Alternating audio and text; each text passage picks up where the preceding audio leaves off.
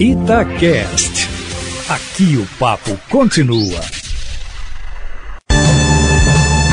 No Jornal da Itatiaia, o comentário do jornalista Carlos Lindenberg. O ministro de Minas e Energia admitiu que o país inteiro vive uma grave crise hídrica e pediu em pronunciamento de rádio e TV o uso consciente de água e de energia. Vem racionamento por aí, Lindenberg. Bom dia.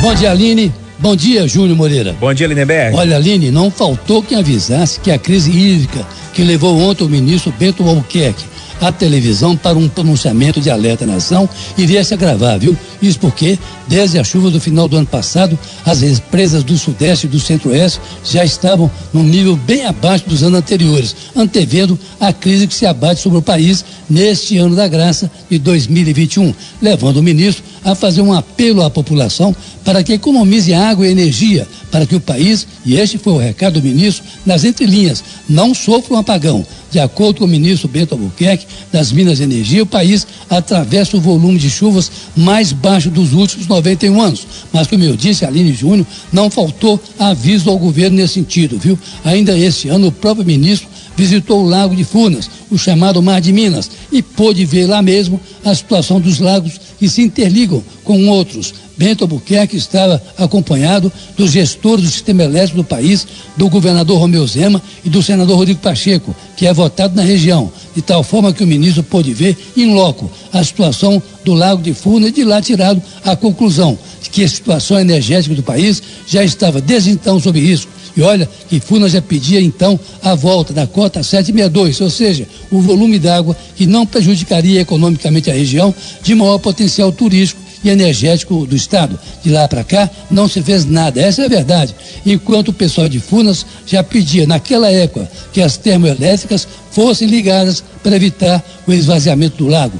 De acordo com o ministro das Minas e Energia, os apagões que aconteceram no governo do presidente Fernando Henrique Cardoso estão afastados. Segundo ele, abre aspas, porque o sistema elétrico brasileiro é robusto e capaz de garantir o fornecimento de energia para os cidadãos, fecha aspas. Mas é bom lembrar que na semana passada o presidente da Câmara dos Deputados, Arthur Lira, chegou a dizer que o governo previa um plano executivo de energia para evitar um apagão. Horas depois, no entanto, sabendo do impacto que a sua fala produziria, o presidente da Câmara dos Deputados voltou atrás e afirmou que o governo somente estimularia o uso eficiente de energia. Mas a crise é de tal monta que ontem o presidente Jair Bolsonaro assinou uma medida provisória que cria uma Câmara interministerial para gerir a crise hídrica e energética do país. Segundo o ministro Bento Albuquerque, abre aspas, a medida provisória busca fortalecer a governança do processo decisório, fecha aspas. A medida, contudo, precisa ser aprovada pelo Congresso Nacional para entrar em vigor. Em suma, vem aumento da conta de luz aí, viu, Júnior Moreira? Pois é, Lindenberg. Outro assunto que movimenta demais é a CPI da pandemia, que deve mesmo ser prorrogada até novembro. A comissão já conseguiu as 27 assinaturas para continuar com os trabalhos, né?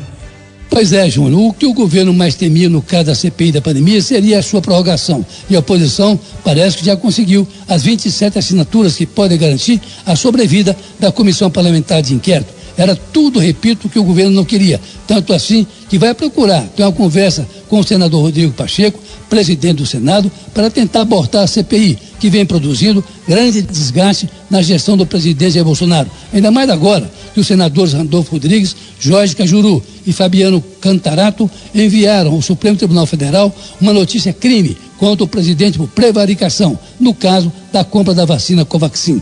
A ministra encaminhou a peça ontem mesmo ao Procurador-Geral da República, que afinal, quem pode fazer uma representação contra o presidente da República. A notícia é crime acusa o presidente Bolsonaro de não ter tomado nenhuma providência quando teria ouvido do deputado Luiz Cláudio Miranda e de seu irmão Luiz Ricardo, funcionário de carreira do Ministério da Saúde, denúncias de que estariam ocorrendo irregularidades na compra da vacina Covaxin. Ainda ontem, o grupo Vem Pra Rua, que trabalhou para a eleição do presidente Bolsonaro, também entrou com um pedido de impeachment contra Bolsonaro, listando 130 crimes que estariam sendo praticados pelo presidente da República. Mas esse pedido não deverá ir adiante, porque, entre outras coisas, o presidente da Câmara, Arthur Lira, tem se recusado a analisar essas solicitações, esses pedidos, argumentando sempre que os pedidos são vazios ou que não é hora de tomar tal providência, mesmo procedimento, aliás, do ex-presidente da Câmara, Rodrigo Maia, Aline e Eustáquio.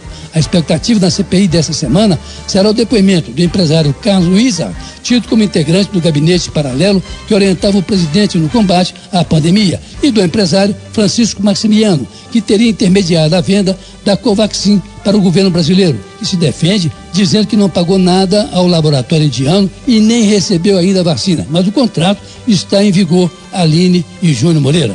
Carlos Lindenberg, para a Rádio Tatiaia.